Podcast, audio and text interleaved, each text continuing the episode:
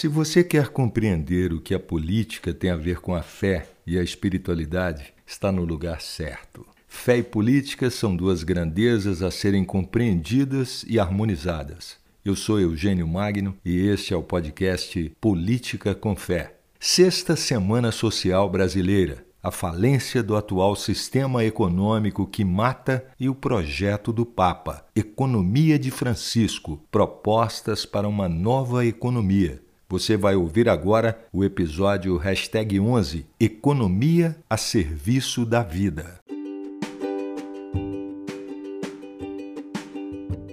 No episódio anterior a este, hashtag 10, do Divino e do Profano, por ocasião da Páscoa, falávamos sobre a carência que vivemos de esperançar coisas novas, realizáveis e que possam ser palpáveis a curto prazo. No sistema político-econômico em que vivemos, um dos mais importantes componentes que pode contribuir para trazer coisas novas com respostas imediatas para a produção e reprodução da vida é o componente econômico.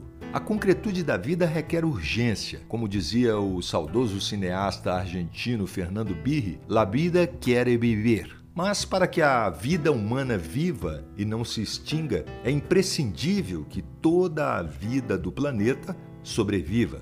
Os números dão o que pensar. Para ficar com um único exemplo, basta saber que 3 milhões de crianças morreram de fome no ano passado. Isso enquanto produzimos diariamente o equivalente a um quilo e meio de alimento por habitante da Terra e que a riqueza total produzida no mundo, se dividida de forma igualitária para toda a população mundial, daria uma renda em moeda brasileira de algo em torno de 18 mil reais mensais para cada família de quatro pessoas sem falar de que a economia, como é praticada, tem provocado ainda a devastação do planeta, não preserva nossos biomas, descuida da água, da terra, do ar, da vida silvestre e não tem nenhum respeito para com os povos das florestas, nativos, quilombolas e ribeirinhos. Não são poucos os segmentos da sociedade organizada que vêm refletindo sobre o tema da vida, das mortes previstas e anunciadas e suas imbricações com a economia, aspecto definidor da vida humana no planeta.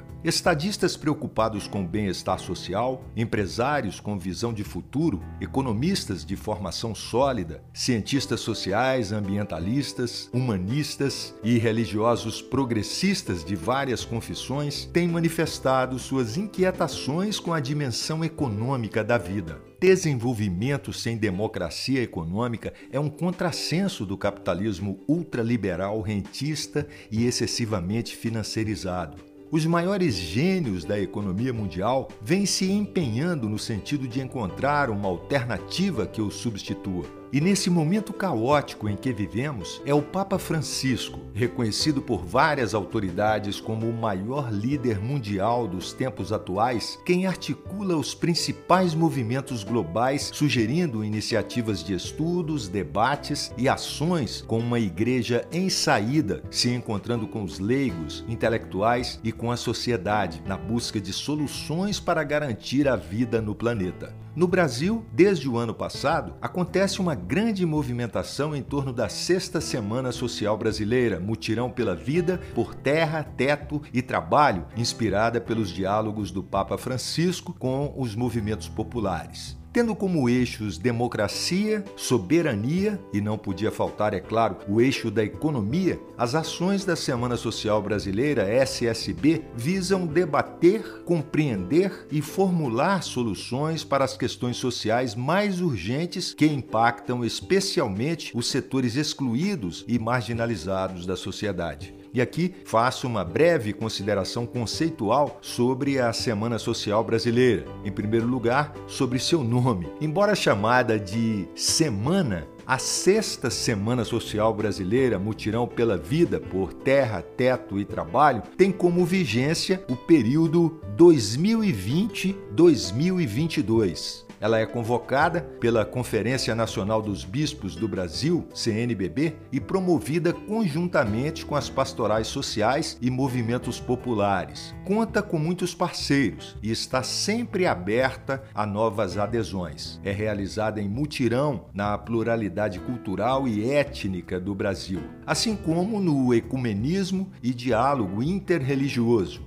Até o seu encerramento, muitos eventos presenciais e online acontecerão. Mais adiante, vou dar o endereço do site para que você possa acompanhar e participar da programação. Bom, no final do mês passado, os assessores do Centro Nacional de Fé e Política Dom Helder Câmara, CEFEP, estiveram reunidos oportunidade em que foi realizada uma reflexão sobre um dos eixos da Sexta Semana Social Brasileira, a economia como aspecto material da vida. O tema foi abordado sob a ótica da ética teológica pelo padre e teólogo Francisco Aquino Júnior, na perspectiva das ciências econômicas pela educadora popular e economista Sandra Quintela e sob o olhar ético-filosófico pelo professor e filósofo Manfredo Oliveira. Vou fazer aqui um panorama bem sintético das abordagens que os colegas assessores do Cefep apresentaram para nós por ocasião do encontro. Francisco Aquino Júnior tem chamado a atenção em suas falas para o fato de que a Igreja, apesar de não possuir meios técnicos e instrumentos de análise econômica, é rica em parâmetros éticos e espirituais para iluminar e mostrar os possíveis caminhos em que a economia pode ser colocada a serviço da humanidade. No encontro do Cefep, o teólogo reiterou os pontos que vem defendendo. Seus argumentos se ancoram no Evangelho de Jesus Cristo e na doutrina social da Igreja, com os vários documentos papais que, desde fins do século XIX, com Leão XIII e a Rerum Novarum, até Francisco, na atualidade, com as encíclicas Laudato Si e Fratelli Tutti, mostram a preocupação dos líderes da Igreja Católica com a vida social. A propósito do encontro, a economista Sandra Quintela ressaltou a abrangência da economia que está para além da produção de bens e serviços, trabalho e renda, como também envolve os relacionamentos, a questão energética e o meio ambiente, dentre outros aspectos não menos importantes da vida e do planeta. Sandra reafirma o que muitos especialistas têm dito: as contradições do sistema capitalista estão à vista e o capitalismo se mostra insustentável. Para demonstrar sua tese, a economista destacou alguns fatos históricos que culminaram com o atual quadro da economia mundial. Segundo ela, depois da era de ouro do capitalismo, após a Segunda Guerra Mundial, uma onda democrática impulsionou as populações e a classe trabalhadora para melhores oportunidades, mobilidade social e conquistas na esfera dos direitos. Embora vivêssemos a Guerra Fria, que de certa forma trazia contrapesos importantes para a economia política, os totalitarismos logo começaram a se fazer presentes na América Latina, com o apoio dos países ricos e especialmente dos Estados Unidos. O golpe no governo democrático de Salvador Allende, no Chile, e na sequência a ditadura duradoura de Pinochet, abriu caminho para que as teorias de Friedrich Hayek, da escola austríaca, e Milton Friedman, com a Escola de Chicago e seus pupilos fizessem do Chile um Estado-nação laboratório para a implantação do neoliberalismo. Em 1989, com o consenso de Washington, Margaret Thatcher e Ronald Reagan impuseram aos países pobres e em desenvolvimento uma agenda econômica das mais perversas. Uma nova onda de privatizações passou a ser adotada em vários países. No Brasil, o então recém-criado Partido da Social Democracia Brasileira, PSDB, que nos primeiros anos do seu nascimento emplacou um presidente da República ungido pelas elites, Fernando Henrique Cardoso, iniciou um grande ciclo de privatizações no país que só não aconteceu na medida que os poderosos desejavam em razão da resistência do povo, que lutou bravamente contra as políticas que pretendiam um Estado mínimo e o sucateamento cada vez maior das principais estatais brasileiras. Tivemos um respiro democrático e alguns avanços econômicos com políticas compensatórias e inclusivas com o Partido dos Trabalhadores, PT, no poder de 2002 a 2012, nos governos Lula e no primeiro mandato de Dilma. E depois crises seguidas de crises. A PEC 95 do congelamento é mais que um entrave, e essa onda de austeridade do Estado que se propaga na atualidade, por exemplo, é uma falácia, uma vez que a contenção de despesas só ocorre no âmbito dos benefícios sociais que foram cortados. Para os bancos, o governo continua garantindo recursos. O mercado financeiro é cada vez mais desregulamentado e as poucas rubricas sociais, ao contrário, são altamente regulamentadas e a financiarização da economia atinge todos os aspectos da vida. As decisões políticas são implementadas somente a serviço do mercado e da economia, uma economia que, diga-se de passagem, é improdutiva. E o resultado é que os indicadores econômicos, não só brasileiros, mas mundiais, nunca estiveram tão ruins.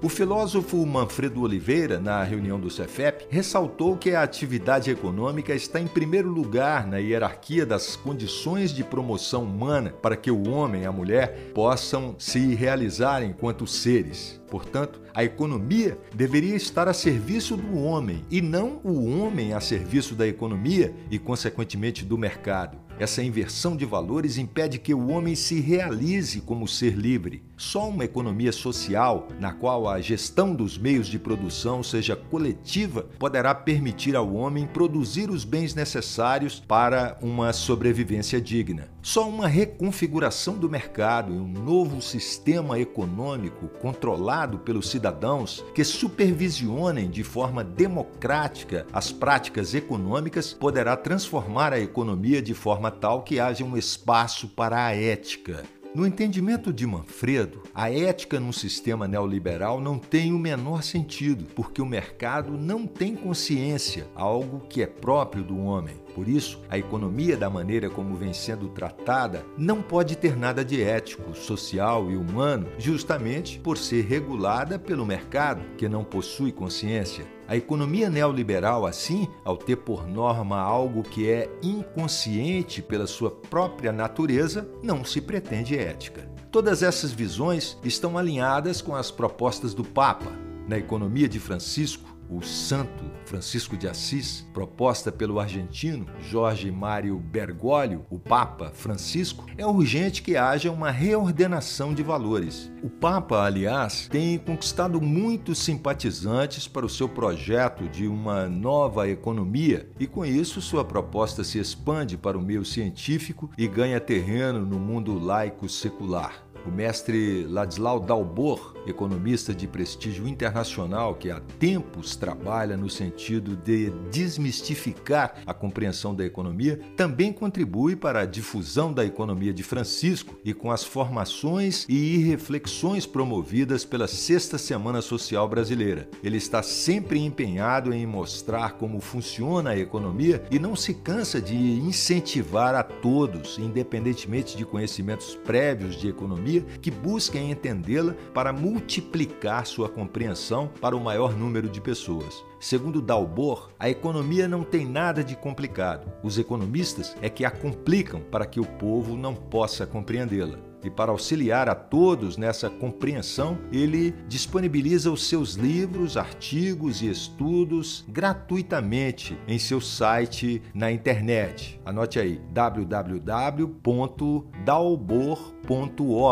www.dalbor, dalbor com D O W B O R então, www.dalbor.org. Ladislau Dalbor é autor de dezenas de livros, dentre eles o best-seller A Era do Capital Improdutivo, Nova Arquitetura do Poder, Dominação Financeira, Sequestro da Democracia e Destruição do Planeta. Vou aproveitar a oportunidade para deixar aqui também o site da Sexta Semana Social Brasileira, que oferece várias modalidades de participação e engajamento para os interessados. Anote aí: ssb.org.br